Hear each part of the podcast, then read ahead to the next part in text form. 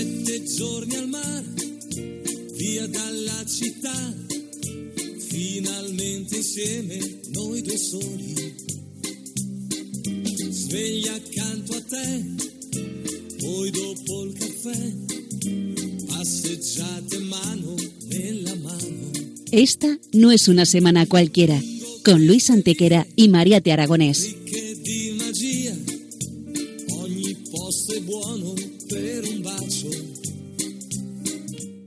Todos, bienvenidos una vez más al programa Esta no es una semana cualquiera en Radio María, con un servidor de ustedes Luis Antequera. y Mariate Aragonés.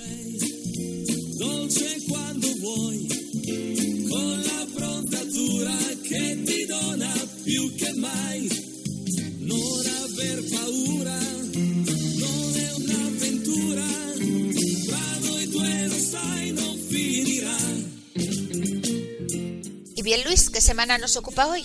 Hoy, Mariate, le damos un repaso a algunos de los hechos históricos ocurridos entre un 24 y un 30 de noviembre. Una semana que no es una semana cualquiera, siete días, sette giorni, como dice nuestra sintonía, en los que han pasado a lo largo de la historia cosas que ni se imaginan nuestros oyentes, porque la historia es así, mejor y más fantástica que la más increíble de las fantasías. Comencemos pues. Pues allá vamos.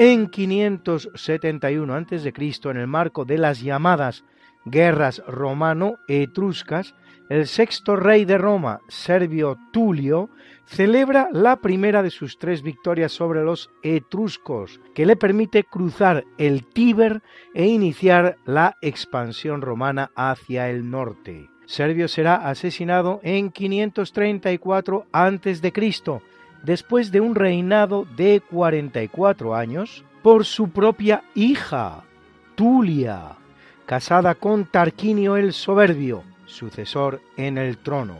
Se atribuye a Servio la creación del concepto de ciudadanía romana, la introducción del censo, la reforma del ejército, la ampliación de los límites de la ciudad y la construcción de las murallas de Roma, los llamados muros servianos, de 10 metros de altura y 4 de espesor, una parte de los cuales ha llegado a nuestros días, aunque probablemente no se trate del muro levantado por Servio, o en todo caso restaurado en épocas posteriores.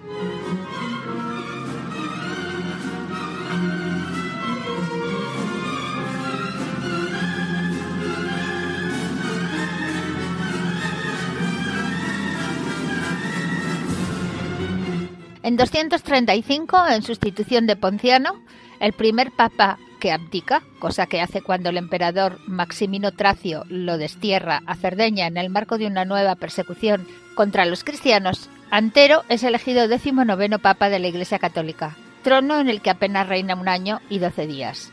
Muerto mártir como su predecesor en la misma persecución de Maximino. De origen probablemente griego, se le atribuye haber ordenado redactar y guardar las llamadas actas martiriales o crónicas de la muerte de los mártires de la Iglesia. Conmemorado como santo, se le atribuye una epístola anteri. El lugar de su sepulcro será descubierto por el arqueólogo de Rossi en 1854 con restos de su epitafio en griego.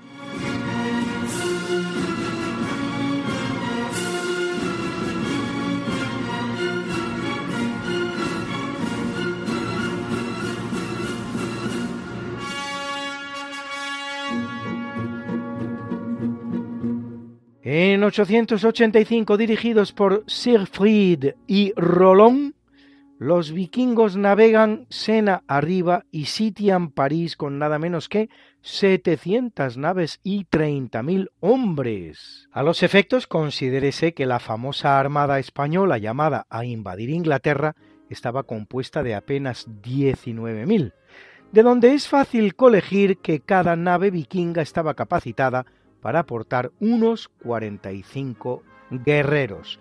Ante la incapacidad demostrada por el emperador Carlos el Gordo, asume la defensa de París el conde Eudes, que ganará tal prestigio que acabará siendo rey de los francos del oeste. No era la primera vez que los vikingos llegaban a la gran capital del Sena, ya lo habían hecho en 845, 40 años antes. El último ataque relevante sobre Francia lo realizan en 911, circunstancia en la que por el Tratado de Saint-Clair-sur-Epte, el jefe vikingo Rolón obtiene del rey de Francia, Carlos el Simple, el ducado de Normandía. Los vikingos se convierten al catolicismo, empiezan a ser llamados normandos que significa hombres del norte, y fundan una casa ducal que con Guillermo el Conquistador llegaría a ocupar el trono de Inglaterra solo siglo y medio después.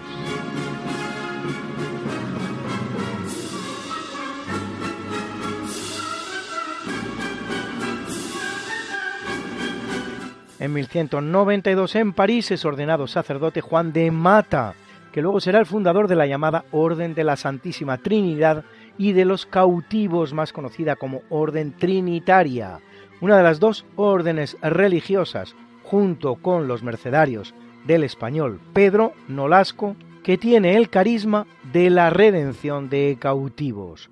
Se calcula que los trinitarios procederán al rescate de unos 40.000 cautivos, rescates entre los cuales acciones tan renombradas como la redención de Miguel de Cervantes o la del Cristo de Medinaceli.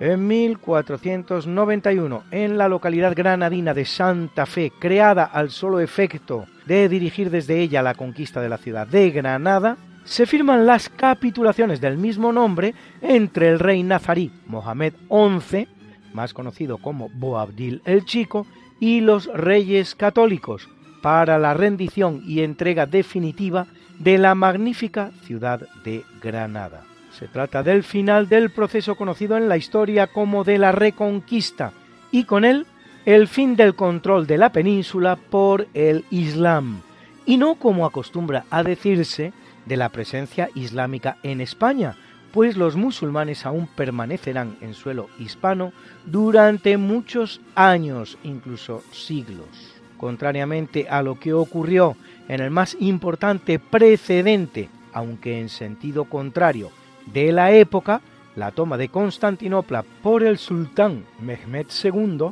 39 años antes, las condiciones otorgadas por los reyes católicos serán sumamente honrosas y no se tomarán represalias ni se aprobará botín.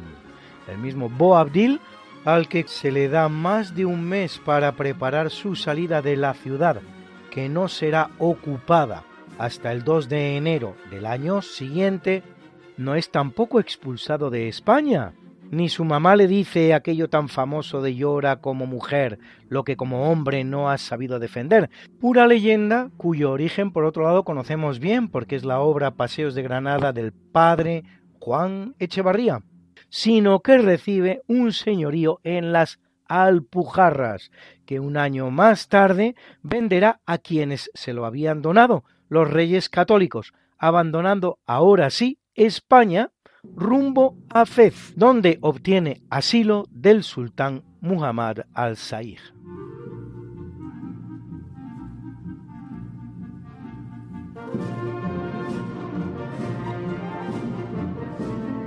En 1497, tras el descubrimiento por el portugués Bartolomeu Díaz del Cabo de Buena Esperanza en el extremo sur del continente africano, el también portugués Vasco da Gama dobla el dicho cabo para completar una nueva ruta marítima hacia la India.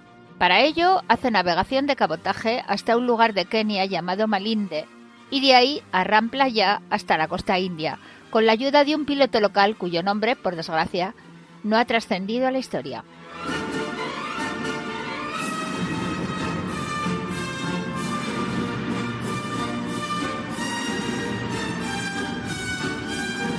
En el capítulo siempre fecundo de la conquista, colonización y evangelización de América por los españoles, que va a permitir a los indígenas americanos el tránsito del neolítico al renacimiento en apenas dos generaciones, un tránsito que a los europeos había costado 7.000 enteros años, en 1541 los exploradores españoles Pedro Cancino, Juan de la Torre y otros 11 cuyos nombres se desconocen, fundan en Perú Villa de Santa Catalina de Guadalcázar del Valle de Moquegua, actual ciudad de Moquegua, con 170.000 habitantes hoy.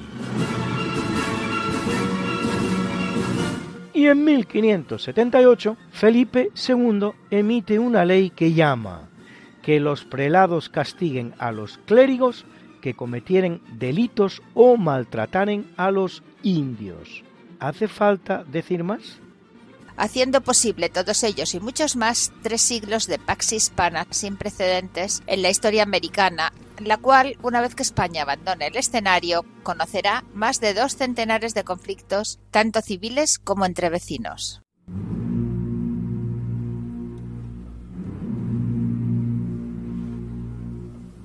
En 1595, los piratas británicos Francis Drake y John Hawkins atacan el puerto de San Juan de Puerto Rico, cosechando un estrepitoso fracaso que representa para Hawkins la muerte.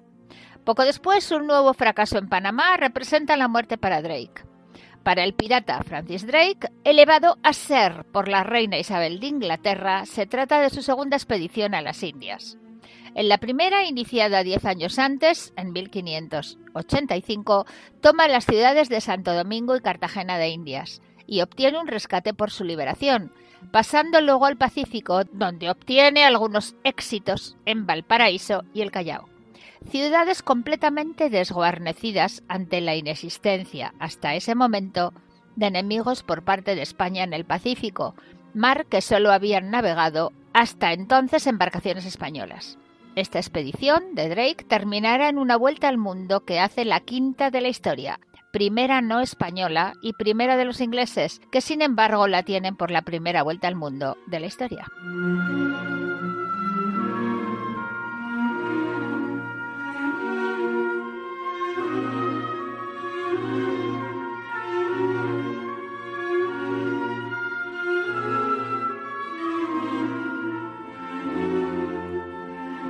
En 1724, en Madrid, las Cortes Reunidas juran a Fernando VI como príncipe de Asturias, después de que su padre Felipe V, el primer Borbón en el trono de España, reasumiera la corona a la muerte de su hijo Luis I, hermano de Fernando, en el que había abdicado solo 229 días antes, muerto de viruela a la joven edad de 17 años.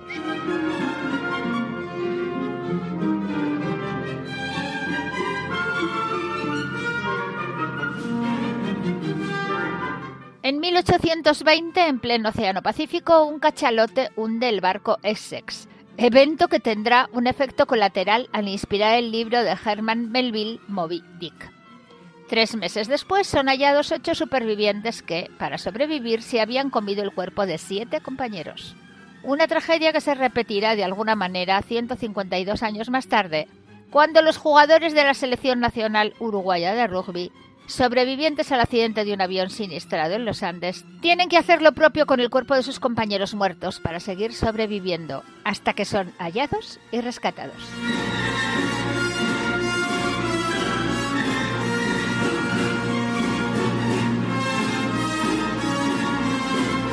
En 1876 se estrena en Moscú la Marcha Eslava del compositor ruso Piotr Ilich Tchaikovsky, que hoy está acompañando este primer tercio de eventos de nuestro programa.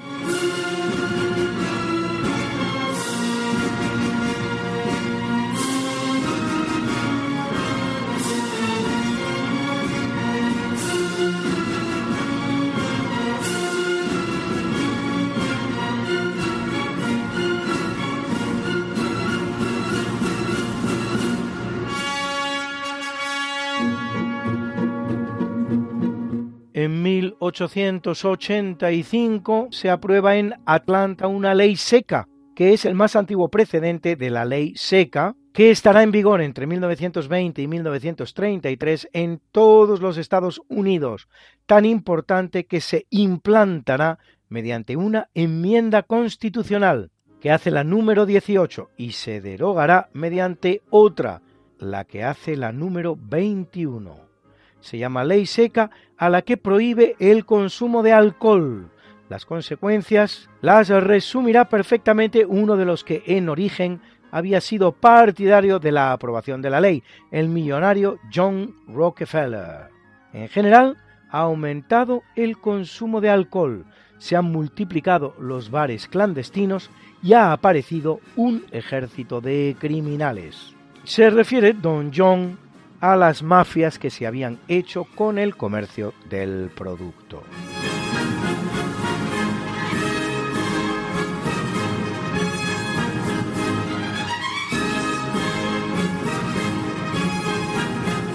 En 1922, en Italia, tras la marcha sobre Roma y después de haber sido investido presidente del Consejo, nueve días antes, gracias a los votos de una gran coalición de la que forma parte el Partido Nacional Fascista por él fundado, obteniendo 306 votos sobre un total de 429, Benito Mussolini recibe, además del Parlamento italiano, plenos poderes para restablecer el orden institucional y público.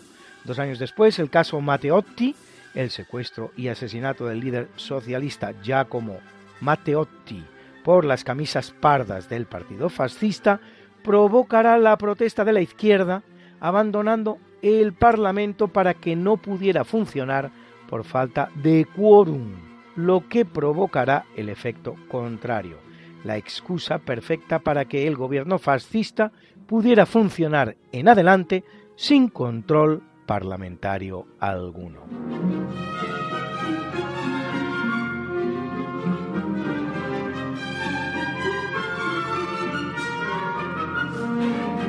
En 1942 el general Leslie Groves y el físico J. Robert Oppenheimer eligen Los Álamos en Nuevo México como sede para llevar a cabo el denominado enclave Proyecto Y, que desarrolla la primera bomba atómica. Algo menos de tres meses más tarde, la bomba está lista y es lanzada dos veces contra Japón. La primera sobre la ciudad de Hiroshima con 200.000 víctimas mortales y la segunda sobre Nagasaki con 100.000.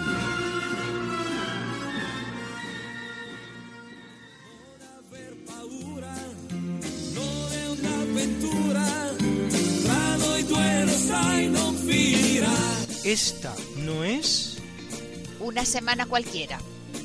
Con Mariate Aragonés y Luis Antequera. La historia como es. Y no como nos gustaría que fuera.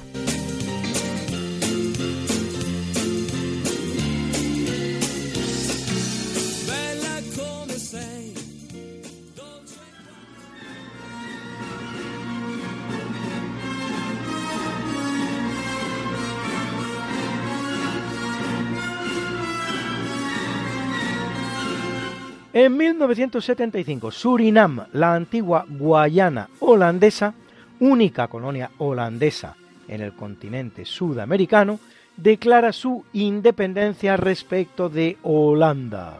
Con una población de poco más de medio millón de personas, un 75% de la población la forman minorías provenientes de África y Asia. Quedando apenas un 15% entre indígenas y mestizos juntos. Estos son algunos de los que piden explicaciones a los españoles por su colonización de Hispanoamérica, donde el porcentaje de mestizos asciende al 70% y el de los indios puros supera el 15%.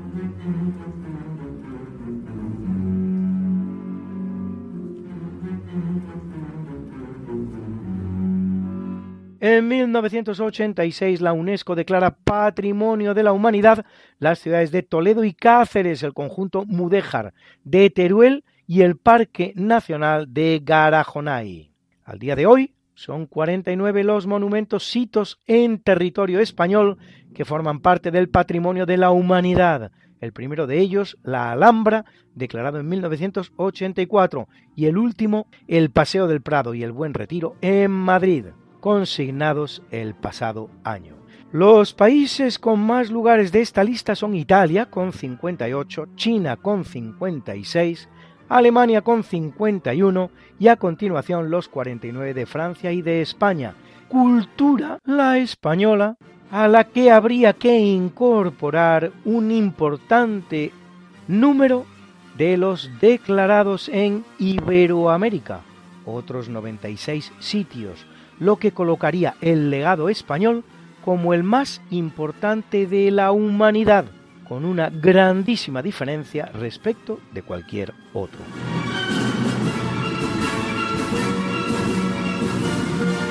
Ahora una breve pausa musical, pero no se vayan, que volvemos enseguida con el natalicio Can't Falling in Love with You.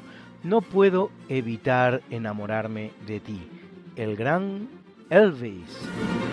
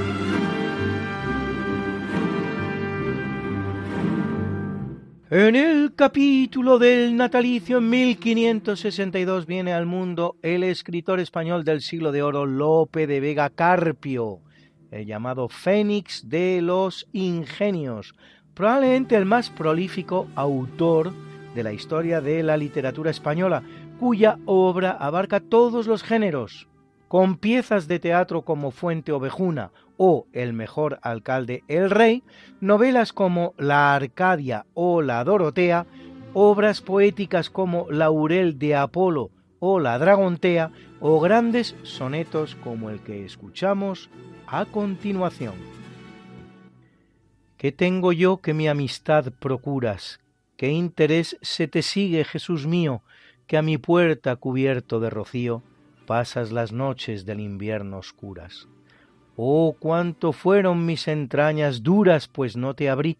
Qué extraño desvarío, si de mi ingratitud el hielo frío secó las llagas de tus plantas puras.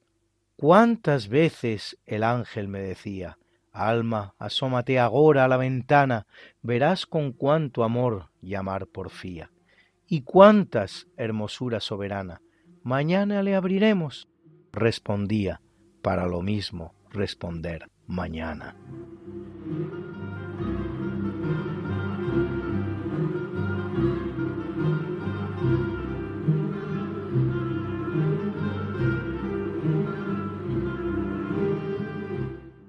Hija de Enrique IV de Francia y de María de Médicis, nace en 1603 Isabel de Borbón, primera esposa de Felipe IV de España, y en cuanto tal reina de España y Portugal así como regente de España en dos ocasiones, de 1640 a 1642 y de 1643 a 1644, con ocasión de las ausencias del rey. Bella y jovial, muy querida del pueblo, será la madre del príncipe Baltasar Carlos, bellamente retratado por Velázquez y prematuramente muerto de viruela a la edad de 17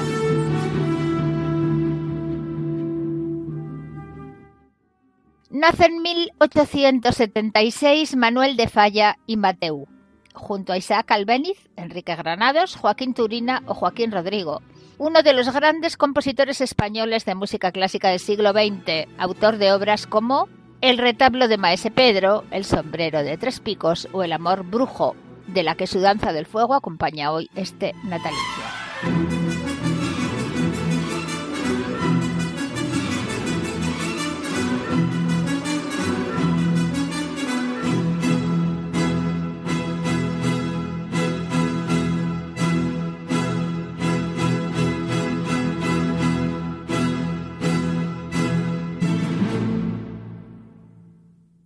En 1881 nace Angelo Giuseppe Roncalli, más conocido como Juan XXIII, vicentésimo sexagésimo tercer papa de la Iglesia Católica, que lo es casi cinco años, durante los cuales convoca el Concilio Ecuménico Vaticano II, vigésimo primero y último hasta la fecha de los convocados por la Iglesia Católica, para lo que se dará en llamar el ayornamiento de la Iglesia o supuesta al día, el cual durará tres años y dos meses, sobreviviendo al mismísimo Papa que lo había convocado. Elige para reinar el nombre de Juan, el de su padre, que no se utilizaba desde hacía más de seis siglos, ciertamente conflictivo por haber sido el de uno de los papas de Aviñón que acaba siendo declarado antipapa. Pontífice muy querido por su especial bonomía y sencillez, es autor de las encíclicas Mater et Magistra y Pacem in Terris sobre la dignidad del hombre como criatura de Dios. Beatificado en 2000 por Juan Pablo II, será canonizado en 2013 por Francisco en la misma ceremonia en que también lo es precisamente Juan Pablo II.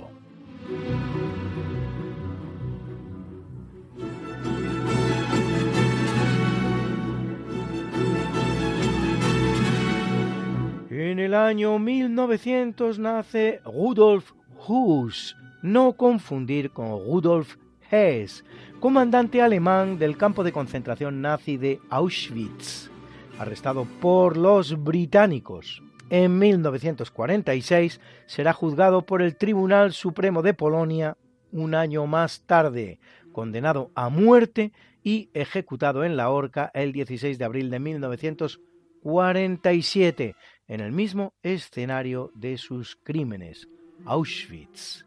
Deja escrita una autobiografía titulada El comandante de Auschwitz, que constituye un documento histórico para la comprensión de todo cuanto concierne a los campos de concentración nazis.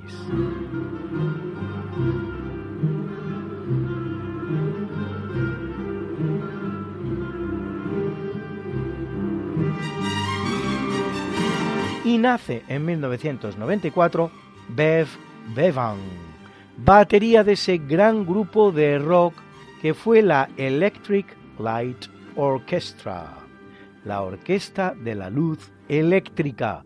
Escuchan ustedes Sweet Talking Woman, Mujer Zalamera, uno de los mejores temas de la banda Elo.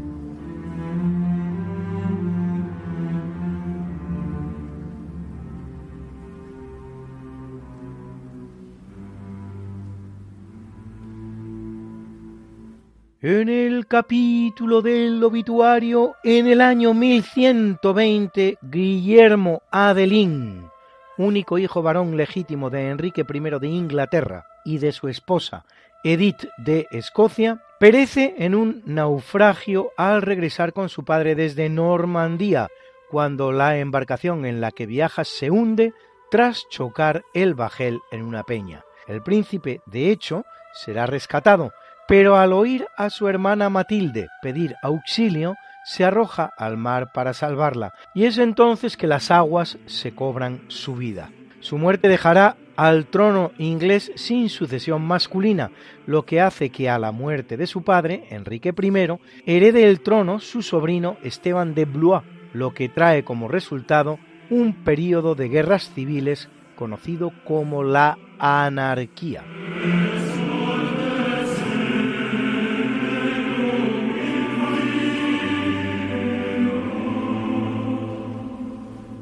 Muere en 1185 Ubaldo Lucinoli, más conocido como Lucio III, centésimo septuagésimo primer papa de la Iglesia Católica que reina cuatro años.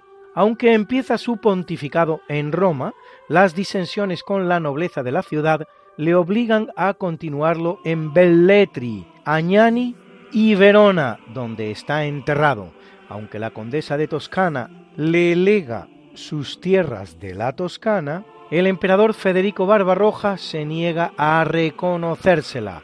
Convoca el concilio de Verona en el que se condenan las herejías cátara-valdense y arnaldista, y en él promulga la bula ad abolendam, por la que pone a disposición del obispo de cada diócesis la facultad de crear una inquisición episcopal para combatir la herejía, con penas físicas y tortura, pero sin pena de muerte. Prepara la tercera cruzada que se iniciará cuando él ya ha muerto.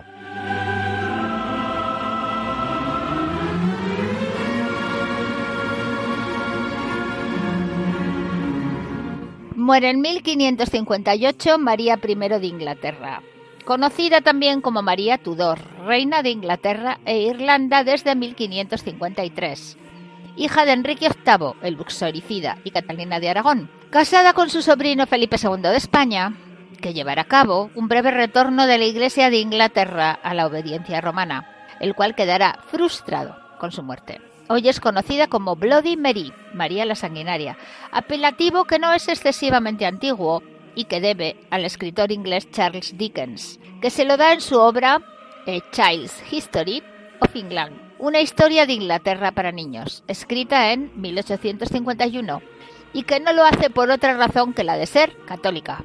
Pues mucho, pero mucho más sanguinarios que ella. Lo fueron tanto su padre Enrique VIII, el usauricida, como su medio hermana y sucesora en el trono Isabel I, protestantes anglicanos los dos.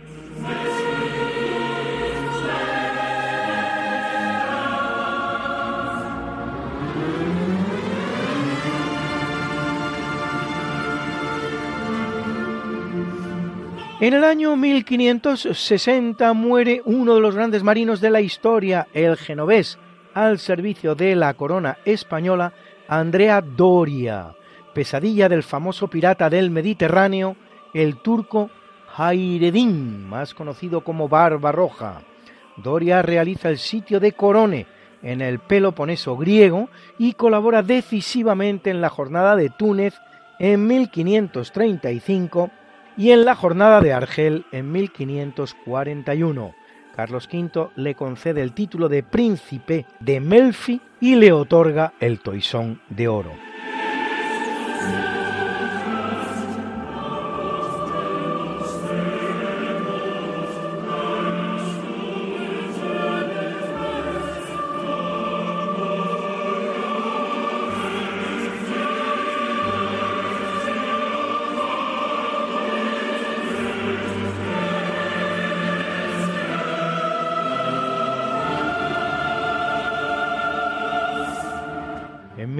1885, víctima de la tuberculosis, a los 28 años de edad, muere en el Palacio de El Pardo el rey Alfonso XII, que había restaurado la monarquía en España tras el período conocido como sexenio revolucionario, que sigue al destronamiento de su madre, la reina Isabel II.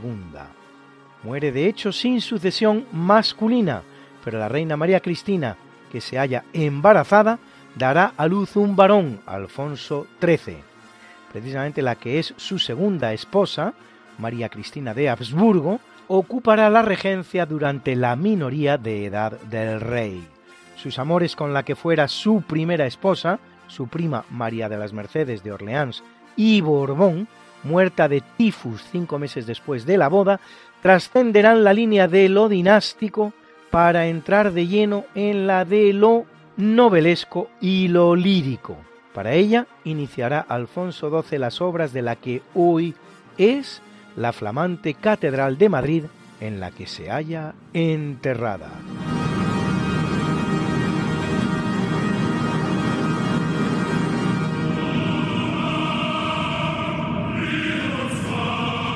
1970, en un evento tan extraño como poco recordado, se suicida el escritor y dramaturgo japonés Yukio Mishima, tras secuestrar con unos seguidores en el cuartel Oriente del Ejército de Autodefensa japonés al comandante del mismo, desde el balcón de su despacho arenga a las tropas para que se subleven y propicien una modificación de la Constitución que acoja las antiguas tradiciones japonesas. Pero al ver que los soldados no le secundan, se suicida al modo Bushido, el código ético samurái, mediante el método llamado seppuku o arakiri, sinónimos perfectos, significando rajarse el vientre, clavándose en posición de rodillas en el vientre un tanto tipo de espada samurái y dirigiéndola una vez clavada en el abdomen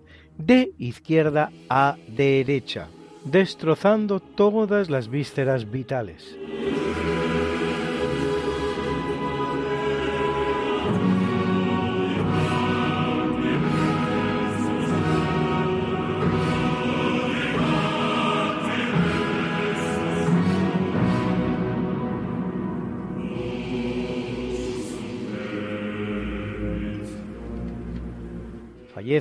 En el año 2012 Juan Carlos Calderón, músico y compositor español que trabaja para Nino Bravo, Mocedades, Trigo Limpio o Camilo VI, autor de éxitos tan sonados como Tómame o Déjame o Eres tú, con el que España acude al Festival de Eurovisión de 1973, quedando en segunda posición pero con la impresión general de que debió ganar.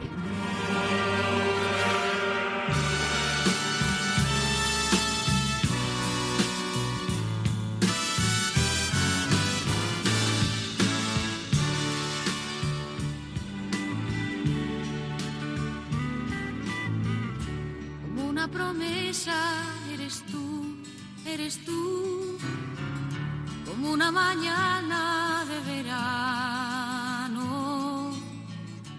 como una sonrisa eres tú, eres tú, así, así, eres tú. Toda mi esperanza eres tú, eres tú, como lluvia fresca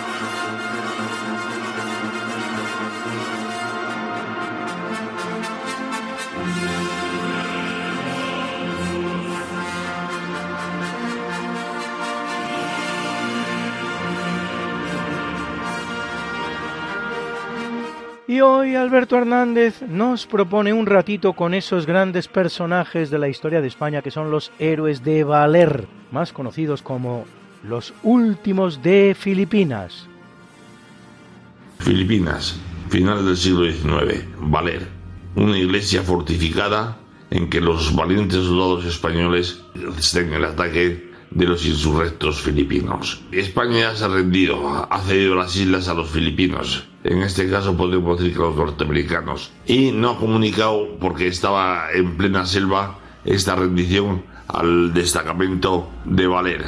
Este destacamento cumpliendo órdenes no se rinde a pesar de todos los indicios que dan los filipinos de que efectivamente se han rendido a los españoles. Y el capitán y el teniente después jefe del destacamento resisten heroicamente. Les entra el paludismo, el beriberi, pero consiguen vencerlo gracias a salidas desesperadas que hacen en que roban frutas.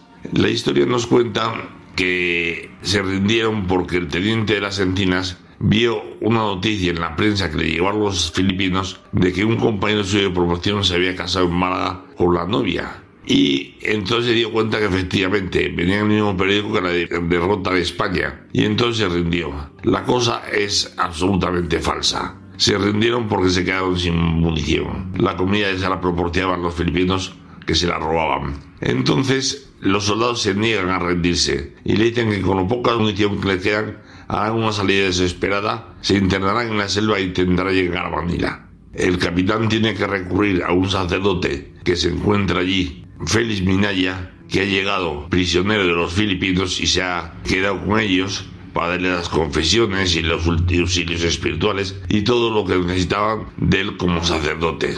Y entonces este sacerdote intercede con unos soldados y le dice que se rindan, que no les queda más remedio. Una vez rendidos, el sacerdote se niega a firmar el acta de rendición, puesto que dice que no está representando a nadie y vuelve a caer preso de los filipinos. Más tarde es liberado, vuelve a España, pero finalmente retorna otra vez a Filipinas, le hacen párroco de Valer y muere allí tranquilamente. La veracidad de su hecho es que en el libro que él escribe sobre su biografía cuenta una cosa que es gravísima para un sacerdote. Negó los auxilios espirituales a un soldado herido porque estaba comiendo y cuando terminó de comer ya había muerto. Es cierto que el médico le dijo que no corría peligro, que podía terminar de comer y eso hizo. Pero este pecado tan grave, si es pecado, eso solo Dios lo sabe decir, atestigua que habla de lo bueno y de lo malo. Pues por hoy nada más y buenas noches.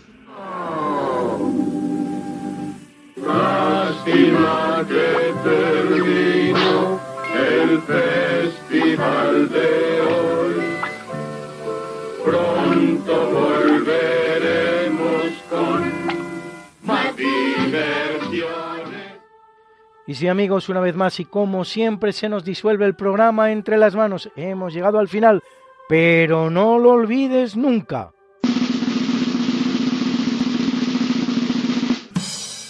Educación es la que enseña a pensar. Adoctrinamiento es el que enseña a cómo pensar. Ludovico Antiguo. Pero no nos vamos a despedir como no lo hacemos nunca sin presentar la mucha buena y variada música que nos ha acompañado hoy como siempre. Y en el tercio de eventos, la marcha eslava de Piotr Ilich Tchaikovsky, interpretada por la Berlina Filarmónica que dirigía Claudio Abbado. En el natalicio hemos escuchado la danza del fuego del gran compositor español Manuel de Falla. Era la Cincinnati Pops Orchestra que dirigía Erich Kunzel. Y en el obituario la Gran Mes de Mort, la Gran Misa de Difuntos de Héctor Berlioz, interpretada por el coro de la radio WDR, la Orquesta Sinfónica de la WDR y el Coro Filarmónico Checo de Breno bajo la batuta del director Yuka Pekka Saraste. Y hemos escuchado, como siempre, una serie de cancioncitas para hacer nuestras pausas musicales, todas preciosas. Así el Can't Help Falling in Love with You, No puedo evitar enamorarme de ti, compuesta por George David Weiss Hugo Peretti y Luigi Creatore e interpretada por el gran Elvis Presley para la película Blue Hawaii. Y también ese tema maravilloso español del español Juan Carlos Calderón, que es Eres tú, con la que Mocedades participó en el Festival de Eurovisión de 1973, que probablemente debió haber ganado, aunque solo quedara segunda. Y también el tema de la Electric Light Orchestra, la ELO, Sweet Talking Woman, Mujer Zalamera, compuesto por Jeff Lynne.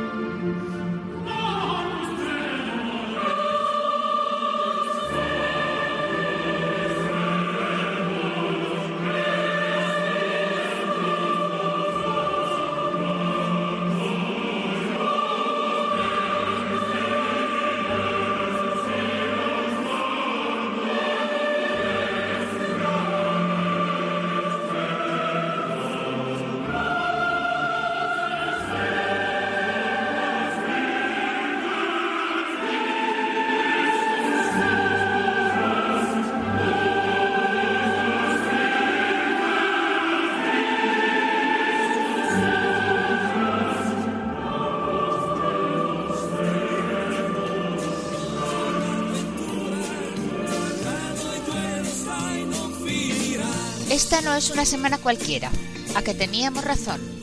La historia, ¿cómo es? Y no como nos gustaría que fuera. Hasta el próximo programa. Se despiden de ti, Mariate Aragonés y Luis Antequera.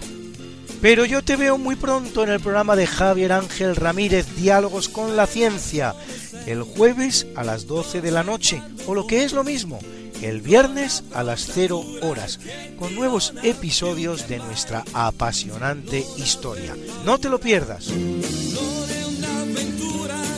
Les hemos ofrecido en Radio María Esta no es una semana cualquiera, con Luis Antequera y María Aragonés.